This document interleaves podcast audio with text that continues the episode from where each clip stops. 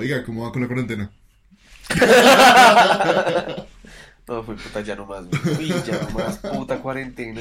Que es que estricta, que no estricta, que para todos, que general, que no general. Ya, güey, puta. Aunque lo que usted decía el otro día es muy cierto. Ah, no, usted no me lo dijo. Me lo dijo otra persona. Eh, entre todas las molestias y entre todas las incomodidades que nosotros podamos tener, tenemos la mejor de las incomodidades que es poder quedarnos en casa. Y estar bien quedándonos en casa. Sí, total. O sea, como hay mucha gente que ah, me contaban que hay un campamento en este momento, no sé si es verídico, es lo que me contaron. Eh, hay un campamento de, de gente venezolana en como la 180 con autopista. Todos en carpas y obviamente pues no tienen tapabocas. ¿Por qué? Porque es que se ganan X plata al día. Entonces es como compro la comida al día o como compro tres tapabocas para mí y mi familia. Es como... Sí, marica, es que...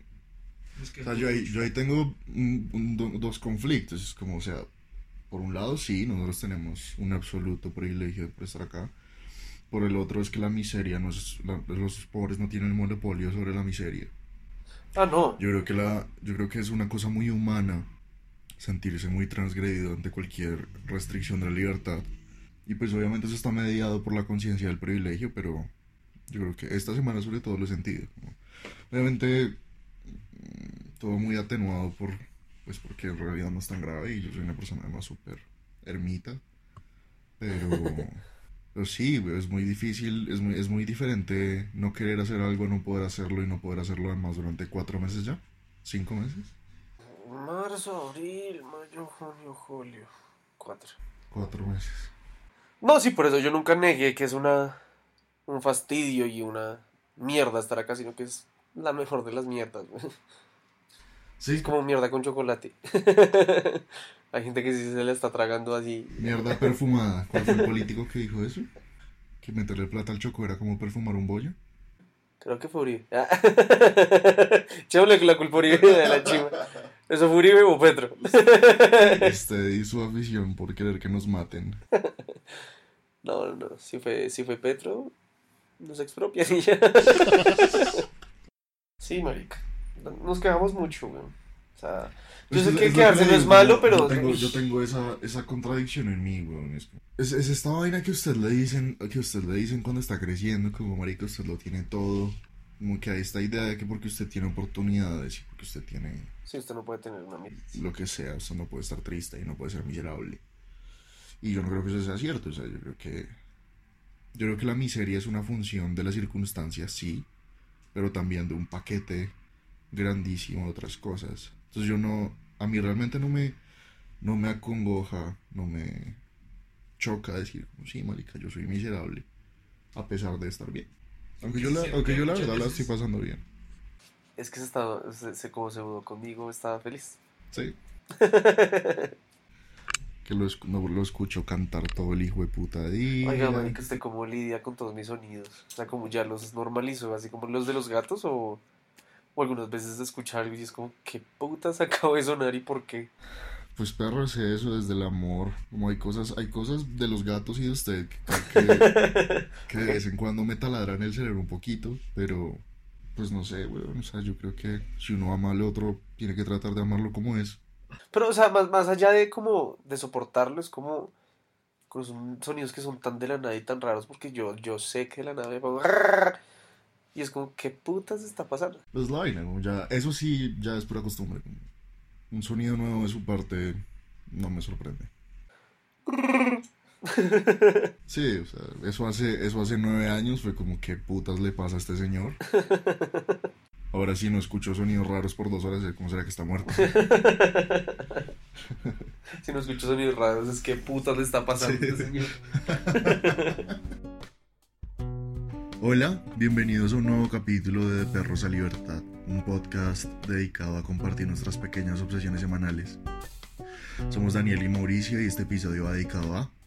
Va dedicado a las drogas. Uy, qué gonorrea. No, Densibiris. Sensibilis, my dog. Sí, a las drogas. Eh, digamos que me parece un tema bastante interesante y siento que se puede hablar muchísimo, muchísimo, muchísimo.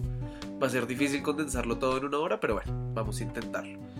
Si tienen alguna duda, sugerencia, pregunta Chiste, o chiste, anécdota, anécdota, queja, cheque. pensamiento, eh, nos pueden escribir a deperrosalibertad.gmail.com ¿Por qué las drogas? ¿Por qué ese tema? ¿Por qué ¿Por qué ahora? las drogas? ¿Por qué las drogas, Mao? ¿Por qué no las suelta? Suelta ese porro mientras me habla. No, no, eh, la verdad es que las drogas, digamos que en las últimas semanas hemos hablado mucho sobre ellas. Desde que nos mudamos ahí, digamos que vivimos cerca a un, a un puente en donde pues hay personas que consumen. Y pues me, o sea, muchas veces en las noches se pueden ver, por ejemplo, los, los encendedores, así como pues, Las pipas.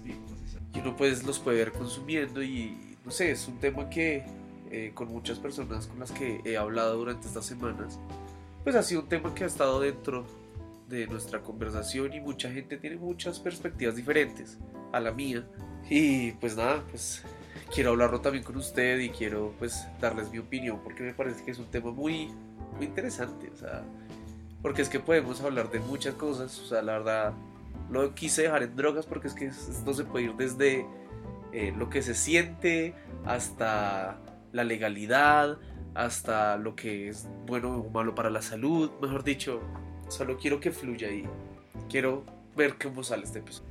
Solo quiero que fluya. Solo quiero que fluya. Ahorita me dio curiosidad, antes me puse a buscar mm, qué es, cómo era la vuelta con las dosis personales. Porque ahorita- antes de, antes de grabar estábamos hablando de pues que esa cosa de las dosis personales existe. Para quien no sepa, está, está reglamentado que de cada droga eh, ilegal, o no de cada droga, de unas, pero ya hablaremos de eso, hay una dosis que uno tiene permitido tener en su persona para el consumo propio En Colombia. sin que eso configure un crimen en Colombia. Mm, en tanto el fin, sí, en tanto el fin sea el consumo propio y no la venta ni la distribución. Entonces quise buscar como cuáles eran las, las dosis mínimas de cuáles drogas, etcétera, y me encontré con el decreto que, que lo reglamenta. Pero en este momento lo que le quería decir es que me pareció muy interesante las, las definiciones que proponen. Y es que droga, y en eso yo les doy toda la razón, droga es cualquier cosa. O sea, droga es, según ellos, una sustancia que introducida en el organismo vivo modifica sus funciones fisiológicas. O sea, el, el café es una droga, el Dolex es una droga. Pero entonces, Mientras que después hay muchas definiciones, pero otra que proponen, por ejemplo, es estupefaciente. Es la droga no prescrita médicamente que actúa sobre el sistema nervioso central produciendo dependencia. Y psicotrópico es la droga que actúa sobre el sistema nervioso central produciendo efectos neuropsicofisiológicos. Entonces yo diría que lo, lo que usted, de lo que usted quiere hablar va más por ese lado, como los psicotrópicos y de los estupefacientes, porque droga pues podría ser... Pues creo que la Sí, audiencia pues. me puede dar la razón. y creo que cuando uno dice drogas, uno está hablando sí, de estu- estupefacientes y eh, sustancias que actúan a nivel neuropsicotrópico, antropológico. Yo, yo sé que puede sonar una, una, una intervención muy novista, pero es que yo, por ejemplo, no vivo esa definición. O sea, yo cuando yo digo drogas, o sea, yo digo drogas cuando me tengo que tomar las pastillas que me receta un médico. Medicamentos. Pero yo, yo digo drogas. Para mí. Usted es estúpido. Exactamente. Entonces, bueno, eso me pareció interesante, como esa, esa definición de, de drogas, que es cualquier cosa que le modifique sus funciones fisiológicas, y punto. Pues según, es- según, según esta gente, que en ningún momento son una autoridad y mucho menos son inteligentes. Abuso.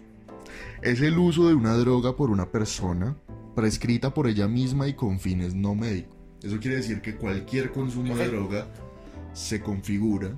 No, porque es. Ok, pues sí. Dijo droga. Sí. Sí, es lo que le digo, no son personas particularmente inteligentes.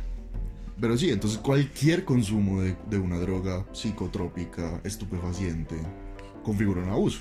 Luego usted no consume, usted abusa. Y eso es, eso es una cosa que me parece tremenda. Tremendamente estúpida. De nuevo.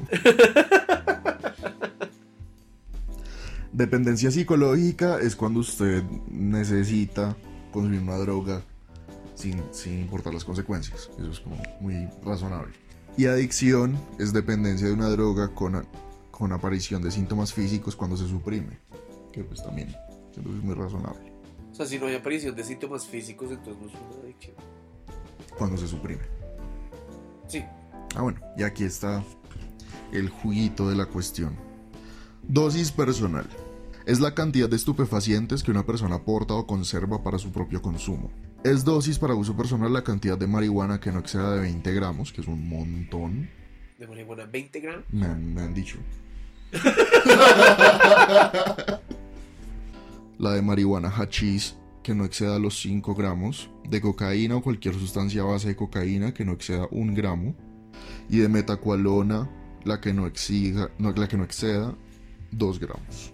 No es para uso personal el estupefaciente que la persona lleve consigo cuando tenga como fin su distribución o venta, cualquiera que sea su cantidad. Dos cosas que me parecen muy interesantes. La primera es que faltan un montón de drogas.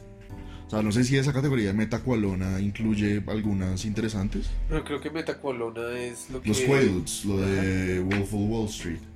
Creo que esas son esas pastillas. Sí, como para dormir o algo así, una mierda así, no, no sé. Entonces yo creo que ahí no está, o sea, no sé si hay, o sea, yo, no, muy probablemente, de nuevo, a quien no le haya quedado claro, esto no deberían tomarlo como información valiosa de ningún tipo. Pero yo, yo no creo que ahí esté ni morfina, ni heroína, eh, no sé, óxido nitroso, Aquí está, eh, tu CV. 2CB, MDMA, todo este cuento, yo creo que ahí no está incluido. Sí, Entonces, de- entonces ahí todo es, todo es ilegal.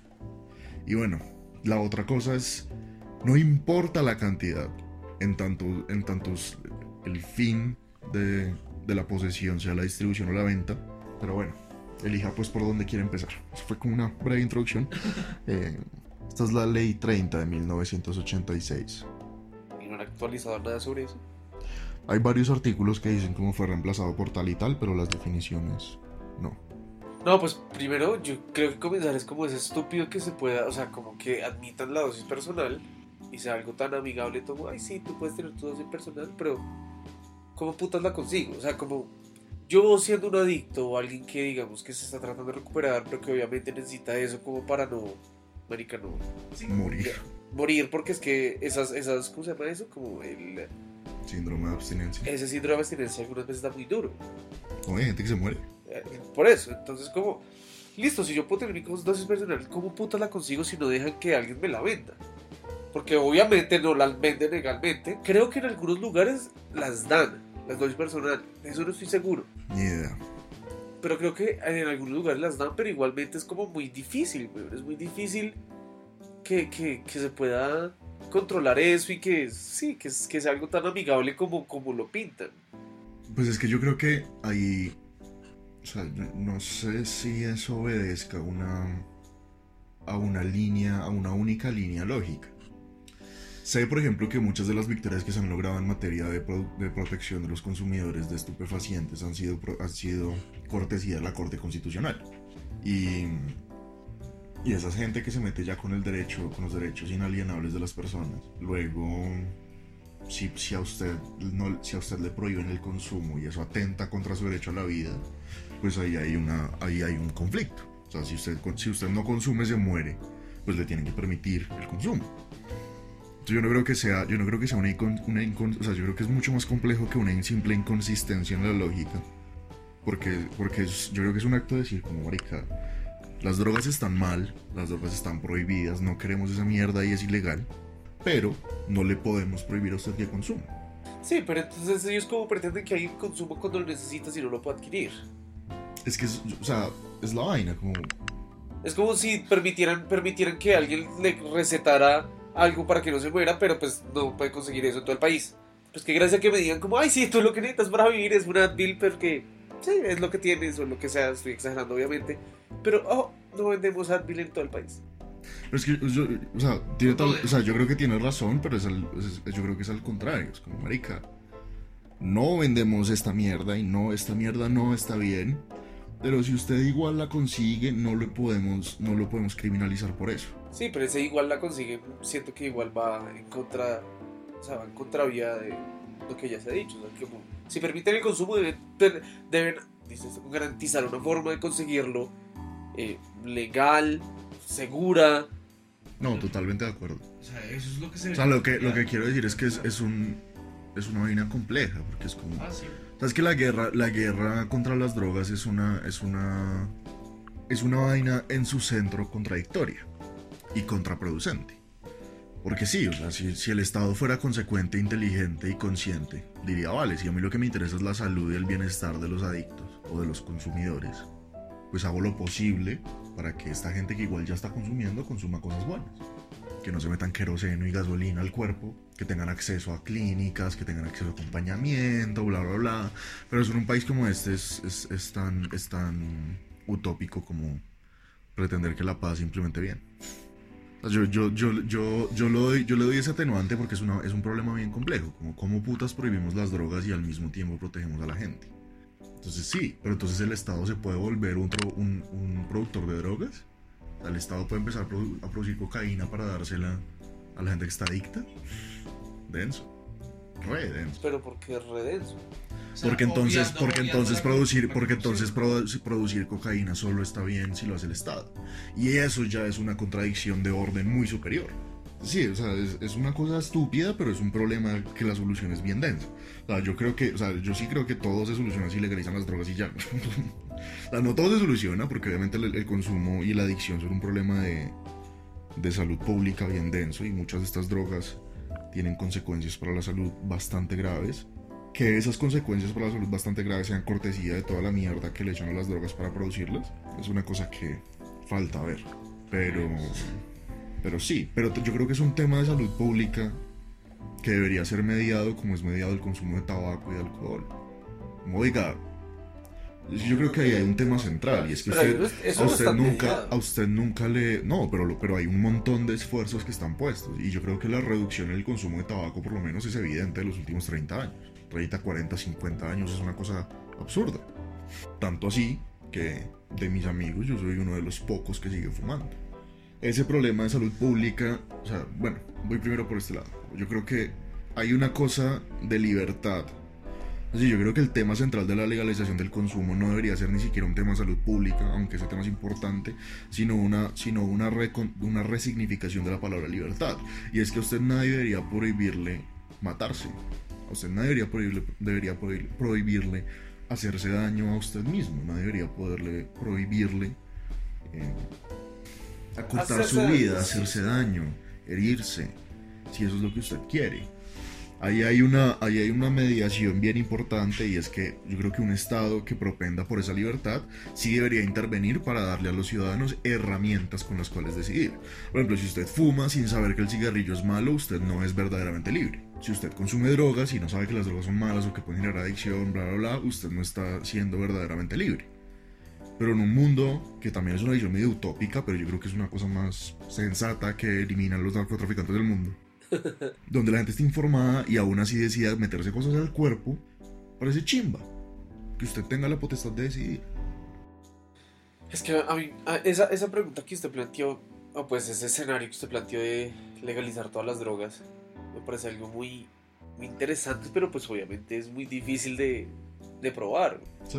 Hay, hay, hay países que lo han logrado, como Holanda tiene varias, bastantes drogas legales, y pues están bien. O sea, tienen obviamente unos temas de adicción y tienen unos temas pues ahí. Pero vea que Holanda es un caso fascinante porque a pesar de que ellos tienen drogas ilegales, leí hace poco el caso de la heroína. Y es que ellos tienen, ellos tienen centros donde le dan heroína a los adictos tres veces al día. Tres veces al día. Máximo. Sí, si ellos quieren ir, pueden ir hasta tres veces al día, les dan heroína, se las dan gratis, les dan, les dan un lugar para que se inyecten, les dan agujas, bla bla bla, le dan la parafernalia, obviamente mm, controlan las dosis, tienen médicos en el lugar por si alguien tiene una sobredosis, que algo que yo no sabía es que la gran mayoría de sobredosis son piloteables.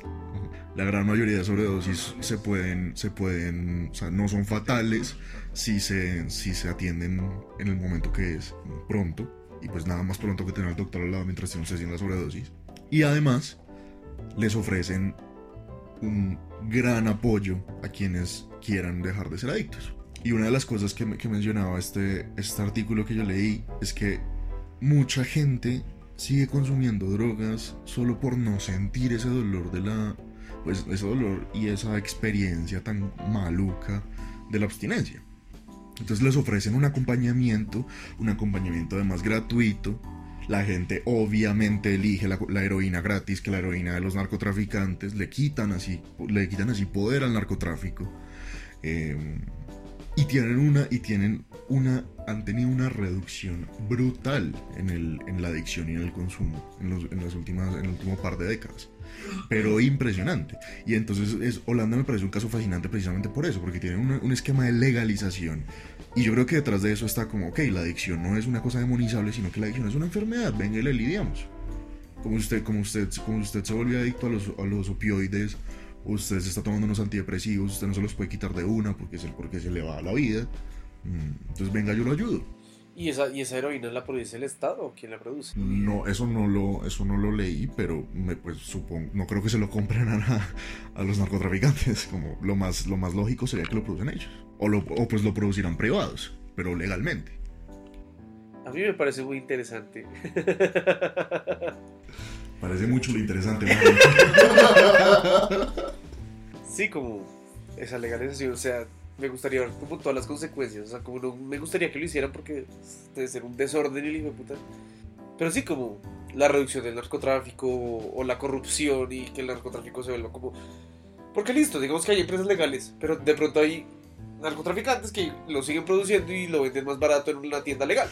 Sí, o sea, es que sí, sí, sí, sí. O sea, por ejemplo, yo creo que un esquema, un esquema de legalización absoluto no hubiera sido lograble en los 80 en Colombia no solo, no solo porque, porque no hay presencia del Estado. Entonces pasa lo que usted dice, pasa que siente que se enriqueció tanto, porque además de esa legalización yo creo que depende mucho también del efecto, del efecto de contagio geográfico.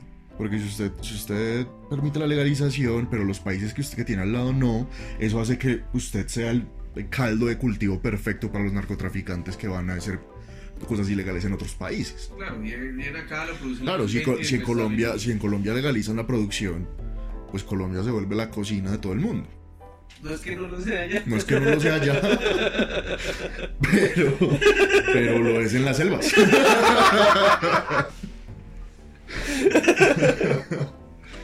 sí, sí, es una, es una discusión bien densa. Yo no, o sea, yo no. Sí, uno no puede mirar, ni, ni siquiera se puede mirar solo el país, porque hay que mirar la región. Pero a pesar de eso, yo creo que yo preferiría lidiar con las consecuencias de, de legalizar esa mierda y si hay que lidiar con eso, que, que, seguir, que seguir librando una, una lucha con el, contra el narcotráfico, que es una lucha perdida. Por lo menos hasta que lleguemos a un estado, de, a un estado policial y a un grado de presencia estatal tal que, que permita acabar con todo. Y yo siento que el caso, un caso que está muy cerca de, ser algo así es Estados Unidos y a pesar de eso son los consumidores por excelencia. Entonces sí, yo siento que la lucha contra el narcotráfico es una lucha perdida. Hay una, hay una vaina acá en Bogotá que se llama... Échele, cabeza. que yo ahorita le, le iba a preguntar sobre eso, porque usted ahorita dijo como el Estado podría regular lo que, o sea, como podría hacer eso legalmente y hacerlo como sanamente y no dejar que la gente se meta cosas que no deberían. Y ahí me llegó de una vez a Échele Cabeza. Y Échele Cabeza, eh, para los que no sepan, es como una organización, ¿se puede decir? Sí, es como una organización eh, que se encarga de dar información sobre las drogas. Entonces, eh, ellos en su página, que es una página demasiado bien hecha, o sea, me gusta muchísimo cómo lo hicieron, dan información sobre muchas drogas, o sea, hay bastantes drogas ahí, no están todas, yo creo, pues pero dan mucha información acerca de todo, de cómo se siente, de cómo meter, y ellos muchos, en muchas, eh, no sé, eventos, en muchos lugares han hecho como carpas en donde hacen testeos de las drogas de las personas. ¿Para qué? Pues para que la gente no se muera metiendo, o sea, como... Para cuidar a la gente. Exacto, ya sabemos que esto va a pasar, porque es que esto pasa, así la gente no lo quiera y así como sea mal visto y lo que sea eso está pasando. Pues por lo menos ellos están haciendo algo como para que la gente consuma seguros. Y eso me parece gigante. Brutal. Es algo. uy, no, y esa página me gustó. No, y, en eso, y en eso que ustedes en los conciertos, pues es una chimba. Porque la gente lleva las drogas y usted dice como, oiga, vea, compré esta pastilla o compré este polvo, lo que sea, y primero venga, le testeo a ver si lo que usted compró sí es lo que cree que compró. Segundo, le testó la pureza, a ver si tiene químicos peligrosos, bla, bla, bla. Y nunca, no hay restricción ni escarmio, hay acompañamiento y, recomendaciones como, oiga, pues tome su polvo, o sea, yo no se lo voy a quitar, pero no debería meterse eso. Y es y, una, y de hecho ese, ese, ese movimiento como movimiento lo que, por lo que aboga es no a, la, no a la legalización y ya, sino a la legalización con control, con regulación. Por ejemplo, obviamente nunca deberíamos permitir que los menores consuman. Pero ellos sí abogan por el fin de la guerra contra las drogas, bajo un marco pues de acompañamiento estatal. Y yo estoy completamente de acuerdo con eso. Uy, me parece muy valioso el esfuerzo que están haciendo ellos. ¿Y qué han hecho ellos? No, y además que es un esfuerzo, es un esfuerzo desde el punto de vista académico muy juicioso, porque es, o sea, no solo, no solo ese trabajo de campo de acompañarle a usted su consumo, sino se enfrentan al, al problema desde los datos, desde la información, todo el tiempo hacen encuestas, encuestas de consumo, encuestas de pureza, eh, le aportan información al público. Por ejemplo, sacan. Hay, hay, tabla. Por ejemplo, hay una tabla que me parece espectacular, que es una tabla como de calor, una matriz cuadrada, donde, donde ponen como que también se llevan unas drogas con otras. Entonces, como si usted va a consumir, qué debería mezclar, o sea, qué puede mezclar y qué no debería mezclar. Eh, entonces, sí, la cocaína con que se lleva bien, la heroína con que se lleva bien. Si usted va, si usted va a meter eh, no sé, pepas o ácidos, por favor no vaya a meter esto porque le hace mucho daño, se puede morir, bla, bla, bla. Y eso es una cosa, eso es una cosa que aporta a la salud pública porque lo que usted dice es completamente cierto. Esto es, eso es algo que la gente igual va a hacer. La gente se quiere adormecer todo el tiempo. Y si no se quieren adormecer, quieren explorar algo nuevo, están profundamente aburridos. O por lo que sea, para escapar de sus problemas, para ver, otra, ver colorcitos, lo que sea. Es algo que la gente lleva haciendo desde siempre. Se inventó la cerveza porque, uy, uy, qué rico. La gente, la gente empezó a hacer polvo maticas porque, porque se las comían y les producían un efecto. Así se inventó el tabaco. El tabaco es una vaina. Hubo gente que empezó a masticar hojitas y es como, uy, sentí algo. Pues se inventó el tabaco, no, se descubrió el tabaco. Entonces, sí, es una, es una cosa que. Es una cosa que yo no sé si parte de la curiosidad o de la profunda miseria. Pero en cualquier caso, yo creo que es una cosa absolutamente humana, querer drogarse. Y entonces, eh, gente como esta, en vez de luchar contra la vaina. No, y sí luchan contra la vaina. Ellos. No creo que ellos aboguen por. por el... No, ellos defienden el consumo. O sea, que sus posturas morales no las sabemos. Pero ellos, ellos defienden el derecho a consumir. Lo que, lo que ellos piden es, como, oiga, en vez de criminalizar esta mierda, venga y acompáñelo y ayude. Sí, se esa la iniciativa. Mi pregunta también alguna vez cómo, cómo, cómo reciben plata, o sea, cómo se mantienen es una estructura bastante grande, siento yo. No es tan grande. El aparato, no, no sé, no sé. Pero a pesar de eso, mm, pues me imagino que con donaciones, pues me, supongo que muchos de, de, sus trabajadores eran voluntarios. Dudo mucho que les cobren por estar en los conciertos. o sea, sí, yo creo que se mantienen, como se mantienen las ONG, con donaciones. O sea, puta donaciones de usted. Bueno, ellos venden huevonadas. Yo sé que ellos venden stickers y parafernalia, eh, pero dudo que eso sea suficiente para mantenerlos. Ahora, por pura curiosidad, vamos a leer como lo que la gente de Echele Cabeza tiene que decir acerca de algunas drogas. Esperemos sea informativo. Ville, pues, lo que tienen los de Échale cabeza para decir del LSD. Dice, pregunta súper importante. Dicen que es LSD. Dietilamida del ácido lisérgico, o LSD-25, sintetizada en 1938 en los laboratorios de la compañía farmacéutica Sandoz por el químico suizo Albert Hoffman. En el transcurso de un programa de investigación de los alcaloides del hongo corne suelo del centeno. En su forma pura es incolora, inodora y levemente amarga. Suele administrarse por vía oral, generalmente absorbida en papel secante, cubo de azúcar o pequeños comprimidos conocidos como micropuntos. Es una sustancia muy sensible, degradable fácilmente en el contacto con la luz, calor, aire y humedad.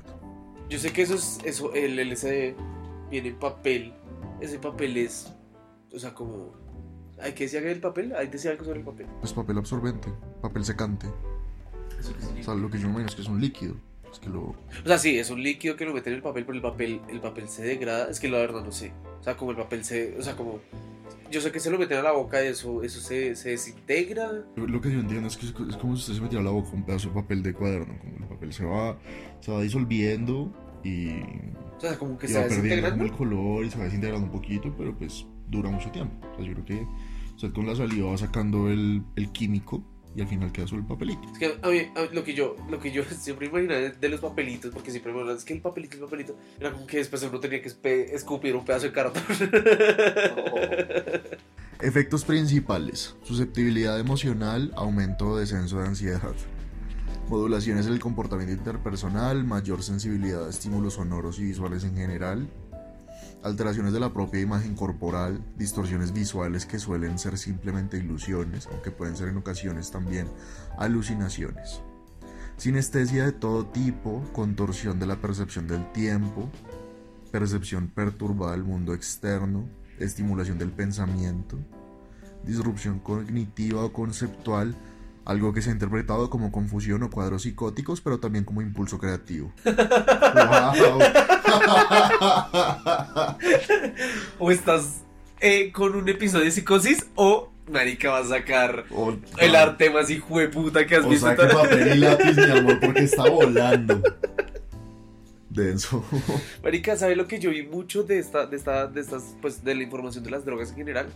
Es que muchas dicen como aumento de ansiedad, weón. O sea, no, no creo que sea a largo plazo, sino como de pronto, como en algún momento, no sé.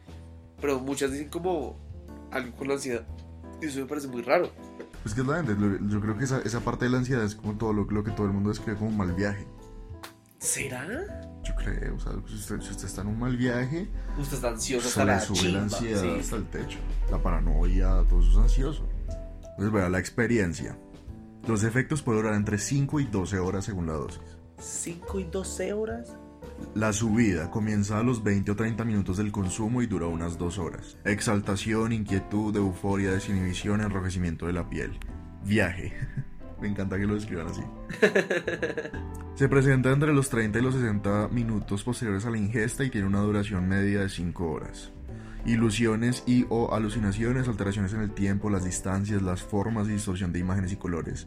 En algunos casos el viaje es de tipo introspectivo, con alteraciones de la conciencia y del pensamiento sobre sí mismo y las demás personas. Regreso o bajada. Entre 8 y 12 horas aproximadamente. Los efectos van disminuyendo, quizá invitando a un estado de fatiga y abatimiento. Intoxicación.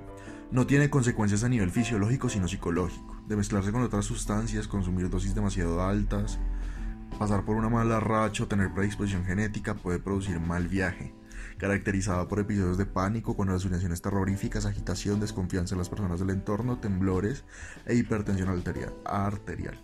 Es limitado en el tiempo aunque puede durar más de 24 horas. Yo voy a hablar de los hongos. Y dice, por mucho tiempo la- a través de la historia, las culturas precolombinas como los mayas y los aztecas presentaban símbolos, estatuas y pinturas que revelan que consumían hongos psilocibes, en especial en rituales religiosos como método para comunicarse con los dioses. Marica, es que esta gente era muy... O sea, Muy drogos.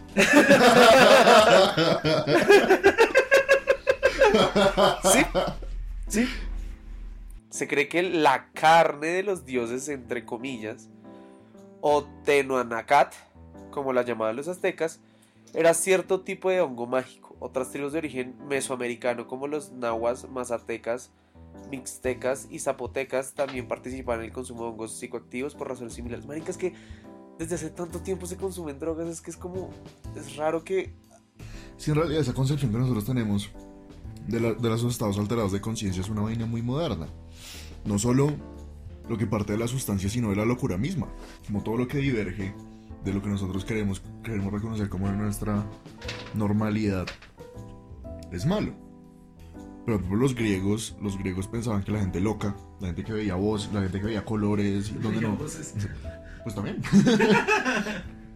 Pero sí, la gente que veía cosas donde no estaban, o la gente que veía cosas donde no estaban, pensaban que tenían contacto con los dioses y los veneraban. Y los veían como una fuente de sabiduría, Y pues en muchos casos yo digo como, marica, pues hasta así. O sea, es gente que ve, las, que ve la vida de una forma distinta. Chimba. Eh, lo hizo con los estados alterados de conciencia. O sea, los estados alterados de conciencia ha sido para muchas culturas una forma de enaltecerse, de introspección, de comunidad. La ayahuasca es una vaina pues, que se ha vulgarizado una boleta, pero pues es una cosa que se usa como parte de unos rituales donde se busca la introspección y el desarrollo personal. Es una vaina bellísima. La psilocibina y la psilocina son sustancias encargadas de alterar y modificar el sistema nervioso para provocar un estado alterado de conciencia. La psilocibina es aislada y fue a finales de la década de los 50 que el padre del LSD, Albert Hoffman, motivado por interés espiritual, chamánico y ritual de, por parte de las comunidades indígenas americanas, extrajo la psilocibina de los hongos. O sea, ese, ese tal Hoffman fue el drogo papá. Papá, en vez de papá pitufo, papá drogo. El papá de todos los drogos El modernos. papá de todas las drogas. Efectos. Enterogéneo.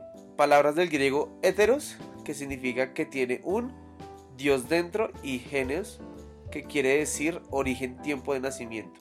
La psilocina y la psilocibina hace parte de los enteogenios más antiguos usados en la historia chamánica y espiritual humana. Una vez incorporadas estas sustancias en el organismo, se modifica la afectividad, la relación con el entorno y el comportamiento. Dependiendo de la dosis, se producen fenómenos psicosensoriales intermitentes. Lo, lo entiendo como súper LSD la vaina, ¿no? Como, pero sin tanto como de pronto Pues es que- procesamiento. Es que sí, hacen parte, hacen parte de todo este paquete de psicoactivos. Proporciona un estado de conciencia onírico-visionario con una percepción incrementada. ¿Qué tal esa frase? ¿Qué gonorrea? ¿Qué puta significa? On- onírico, lo que yo entiendo es que es de los sueños. Visionario, me, me imagino que es como, como Ok, sí, sí, sí. visión de los sueños. Con una percepción incrementada, supongo que es como pues vivir un sueño. Así como. Contraindicaciones, el consumo se debe evitar completamente si se tiene afección renal, insuficiencia hepática o epilepsia, trastornos psicológicos o depresión, podría agravar el diagnóstico o conducir a manejar maquinaria pesada.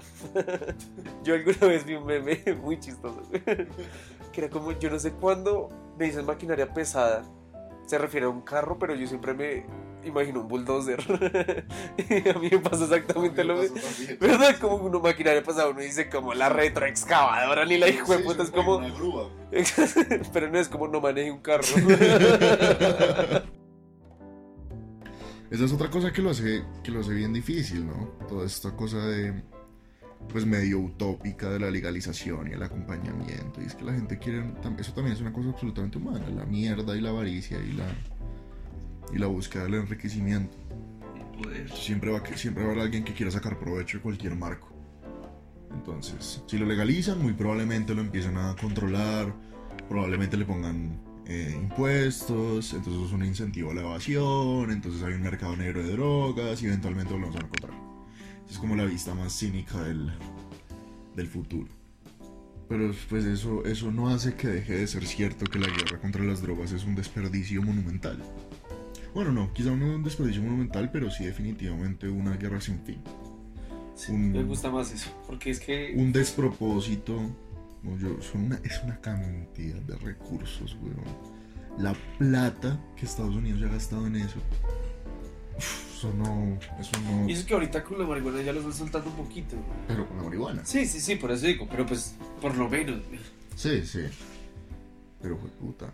No, y otra cosa, una cosa que yo creo que es bien importante de eso es que, marica, en ese momento cuando el narcotraficante, con el narcotraficante, cuando el narcotráfico empezó a coger fuercita, casi que, o sea, casi que todo Occidente dijo como, ok, esta mierda no nos gusta y le cerraron todo y le cerraron las puertas a todo, a los, a los, pues sí, a los estupefacientes, El oriente. pero también a los a- al occidente pero también a los a los psicotrópicos a los ácidos am, la ketamina y estas cosas son unas son unas cosas que hoy en día estamos viendo que tienen unas aplicaciones en la medicina tremendas Uy, marica. Por ejemplo, el la- LSD, güey, el LSD. el LSD.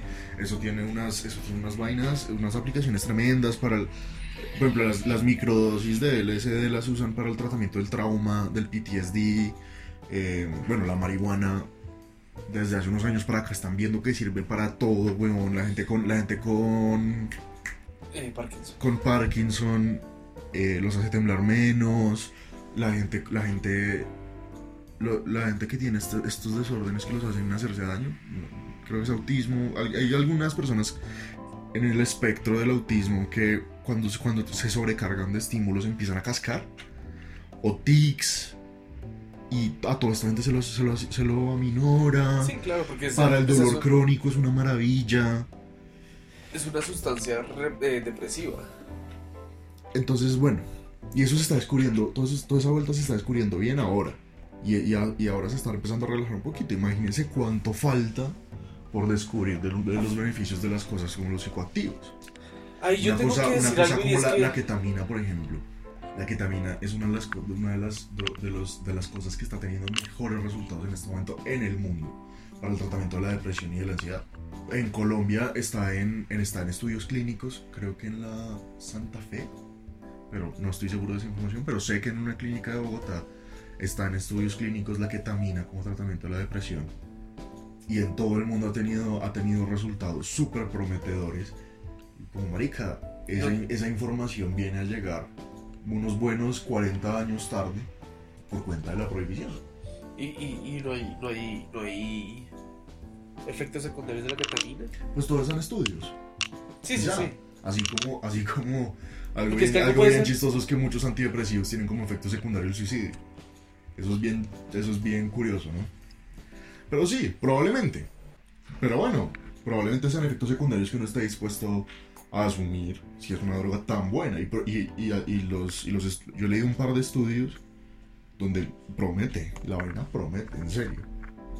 De puta, ¿cuántos suicidios se hubieran podido evitar con una, con una- pues que si esto resulta ser tan efectivo como parece? Y es que también la, el tabú que hay con las drogas pues hace que eso sea muy difícil. O sea, como Sí. yo conozco muchas personas que simplemente es como, uy, drogas, ¿cómo así? ¿Qué putas? Y no saben nada sobre droga. Solo supieron que alguna persona tomó LSD y se tiró por un balcón. Y ya. O que un marihuanero atracó a alguien. Entonces dicen, no, las drogas te hacen salir de ti mismo y e- entonces es el tabú, como... Es que para este tema yo siento que lo mejor es la información, fue puta, y por eso, por eso yo le doy tanto, tanto valor a Échale Cabeza, como marica, ellos, ellos simplemente dicen como, mire, toma información, como hemos investigado, sabemos un poquito más, es lo que pasa, como sí, obviamente hay personas que se pueden suicidar bajo el efecto de las drogas, pero hay personas que se suicidan sin efecto de las drogas. O sea, no sé si de pronto aumenta la cantidad, no tengo ni puta idea, pero pues ellos dan esas, ese tipo de, de información, como eh, si la persona puede, pues en un ambiente descontrolado pues puede paniquearse y puede hacerse daño y lo que sea. No, y esa es la vaina, que los, la única forma de saber si esas vainas son buenas o malas es con estudios clínicos, estudios clínicos además a largo plazo, entonces, entonces eso quiere decir que no sabremos con certeza si estas vainas pueden ser buenas de verdad hasta dentro de otros 10 años o 20 años. Entonces, puta, qué cantidad de atraso, es como, es como, como sí, es como el oscurantismo, como, puta, cuánto atraso por cuenta de las, de las inquisiciones religiosas. Pues la discusión, la discusión que vale la pena tener es como de aquí adelante qué. Y, y lo que decía las, de, las, de las pruebas clínicas es que todas estas drogas pues tienen un efecto sobre, la, sobre las funciones fisiológicas que es evidente, innegable y, y estruendoso. ¿no? Ver a alguien, ver a alguien que ha consumido ketaína es una vaina fuerte. Lo mismo que ácidos, como altera la, la realidad, bla, bla, bla. Pero, por ejemplo, las microdosis de LSD han probado ser un buen tratamiento para esto que hablábamos. Y pues las microdosis de LSD no producen efectos eh, considerables. Quizá por ese lado está. Un- por ejemplo, los derivados, de la- los derivados del, del cannabis que no producen eh, traba. Drogación. Drogaci- la drogación. pues sí, que no producen el efecto psicoactivo, pero que los ponen en goticas, en cremas y que ayudan a mucha gente. De pronto hay algo por ahí, por ese lado con la amapola, no lo sabemos, pero para eso se necesita hacer un espectro de pruebas clínicas muy denso, muy amplio, que es muy difícil con una, con una, con una prohibición tan criminalizada y tan profunda. Densibiris. Básicamente. Ahora el éxtasis.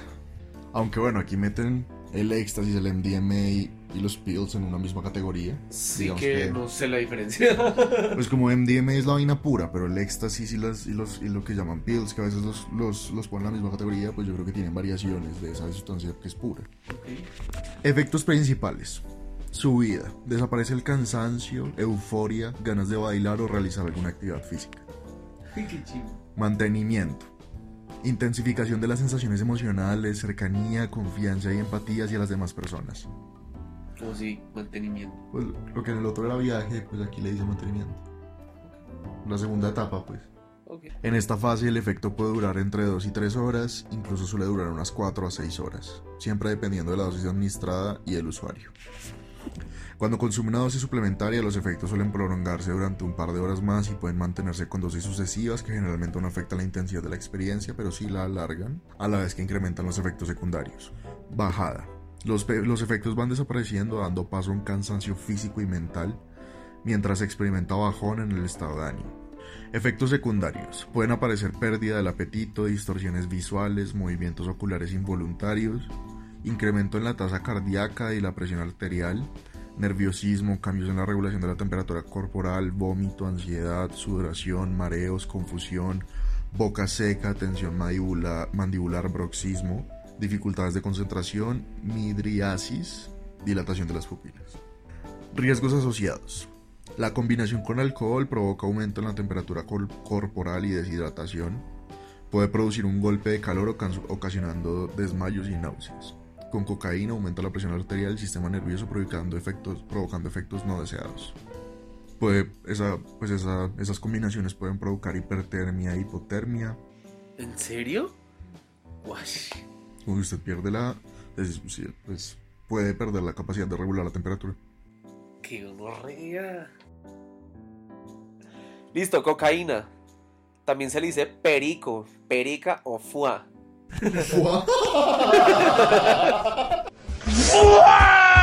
significa dar el extra.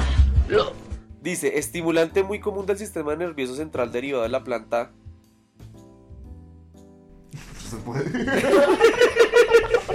Solo se queda mirando. Esto no va a pasar. es que está muy denso. Eritroxilum coca. Afecta principalmente el sistema dopamigénico, ansiedad. Su fórmula química es combate también mal de altura, dolor de ansías, molestia estomacal y otras muchas afecciones. Es que ese combate es más como. Lo deja de sentir. Me parece algo... Y en ese sentido es como un Dolex. Efectos principales de la coca. Estado de ánimo eufórico y exaltado, ausencia de fatiga, sueño y hambre, eh, aceleración del ritmo cardíaco y aumento de la presión arterial.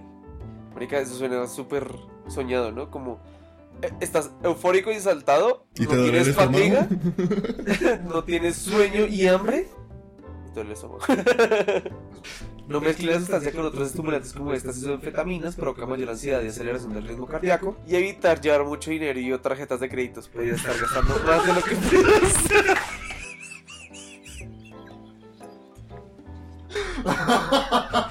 y denle un besito a la mamá antes de salir. Gracias, échale cabeza por ser tan cuidadosos con nosotros. y diga dónde está y mande foto del taxista. Eche la plata en bolsillos distintos.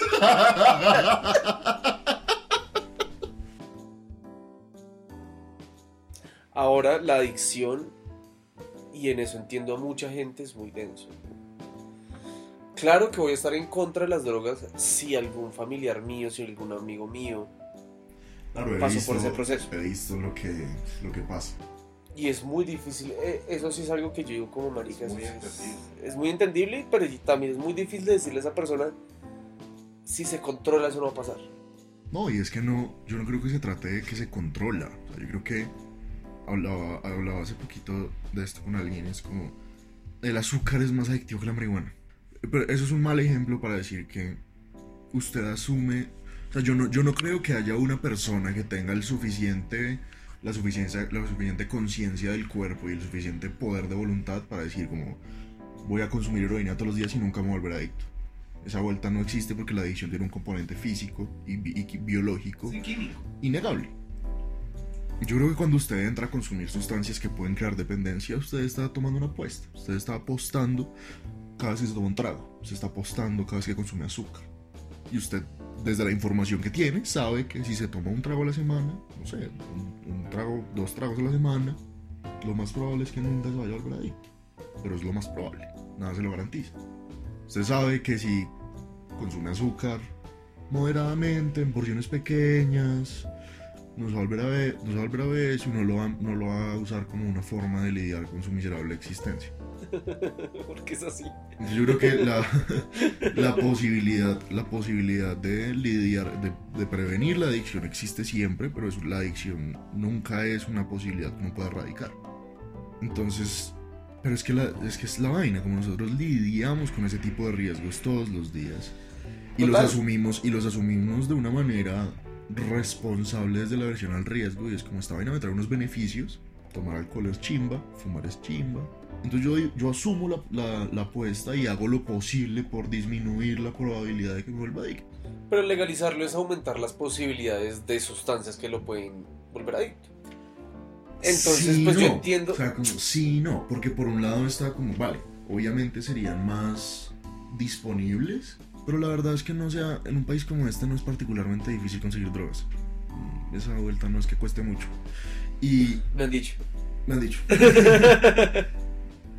y a cambio, usted tendría a su disposición no solo mucha más información, sino drogas mejores para su cuerpo, em, la posibilidad de un acompañamiento sin tanta persecución en caso de que se vuelva adicto. No, pero, Bla, o sea, bla, bla. o sea, yo, es- eso es en vista de una persona que quiere consumir, pero en vista de una persona que le gustaría que sus amigos, que sus familiares no consumieran, porque ya vieron a alguien como de pronto morir en la adicción, pues es muy entendible que digan como maricas, que si la legalizan, hay más personas como mi X persona que puede terminar igual. Porque sí, siendo ilegal la consiguió y se volvió adicto y se murió tan fácil. Pues imagina siendo legal. Porque sí, hay drogas que no, que no son tan adictivas. Por ejemplo, la marihuana tengo, tengo entendido que no es tan adictiva. Pero hay como la cocaína, que tengo entendido que es una de las drogas más adictivas.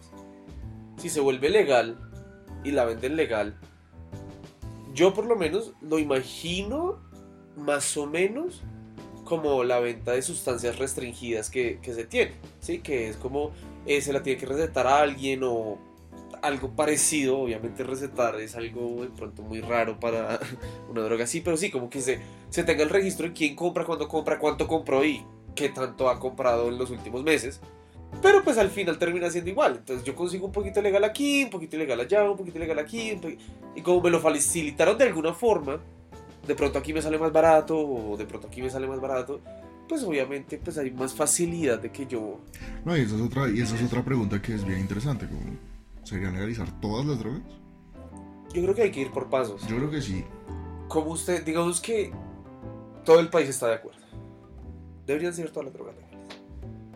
¿Usted cómo lo haría? O sea, ¿cómo iría paso por paso, droga por droga, todas las drogas, pero por niveles, o qué?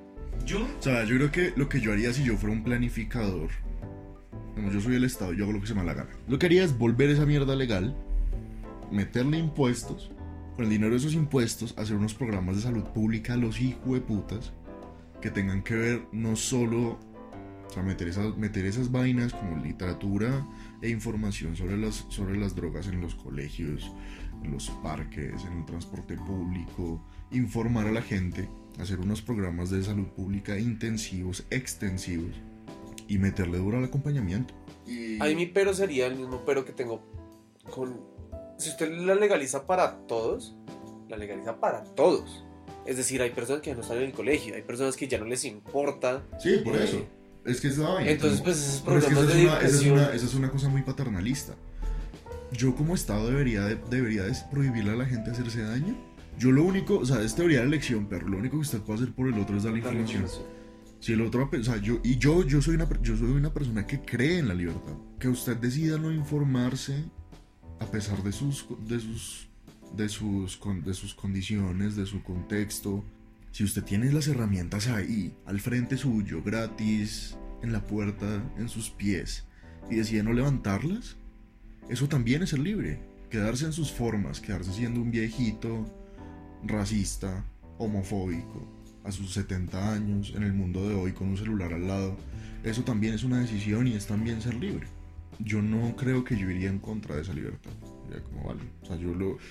Yo, yo me metería en esos problemas, en esos programas de salud pública de, de lleno y de forma absolutamente intensiva y extensiva. Para que el que quiera información que la tenga. Yo sé que eso es una vaina también densa, porque es. Porque es.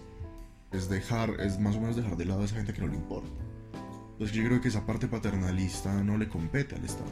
Y además que en la vaina usted listo, usted quiere hacer toda esta vaina, pero es que usted está suponiendo primero la compra y el consumo para usted obtener esos impuestos, esos recursos para meterle a esto. Entonces las primeras personas... Pues entonces, ento- pues entonces ese primer año se hace con déficit. O sea, el Estado tiene poder también, el Estado tiene plata. O si no tiene plata, tiene capacidad de endeudamiento. O sea, yo lo O que, sea, sí, o sea, lo que yo, yo ah. siempre implementaría primero, siempre, antes de cualquier cosa, digamos que O Ah, bueno, sí, esa es una buena tan idea. directa es como Salud pública antes, un año antes, o dos años antes. Sí, siempre, sie- para mí la educación No, sí, y por eso voté por Fajardo y me desfraudó. No, creo que estoy de acuerdo, totalmente de acuerdo. O sea, no, en ningún momento pensé que fuera todo el tiempo, pero, pero pues sí. Pues sí, qué bueno que la gente estuviera preparada antes de enfrentarse Marica, a métale, decisiones métale, como- métale 10 mil millones de pesos a Échele Cabeza. Marica, y denles bastante, digamos que, amplitud para que pudieran hacer eso en el 80% del país, porque sé que es imposible del 100%, pero sí, que pudieran tener stands y que pudieran tener campañas y que pudieran- de información durante un año. Y, después de ese año, de pronto sí legalice todas las drogas, a ver qué pasa. Yo siento que eso es lo mejor, güey. Sí, sí, sí, de acuerdo. O sea, la educación para mí es algo primordial. Tal, es que, es que es la vaina, como usted no puede hablar de libertad en un mundo como el nuestro. Sea, Yo siento que ese es, ese es un papel innegable y muy importante del Estado. Y es darle, darle, a las herra- darle al pueblo las herramientas para ejercer la libertad eh, que tienen como derecho. Si usted tiene hambre, usted no puede ser libre. Si usted no sabe, no puede ser libre. Luego la educación y los derechos fundamentales son el sine qua non de la libertad. ¿Le puede explicar a nuestra audiencia el cine qua non? No a mí, no a mí, a la audiencia. a, a la audiencia, a la audiencia, a la audiencia. eh, sin el cual no. O sea, sin, sin esto no hay libertad. Y era, y era muy difícil decir sin el cual no. Pues vea todo lo que me moré. No, pues si hubiera dicho sin el cual no, yo no ¿Será- entendía. ¿Era muy difícil usar Google? ¿Audiencia?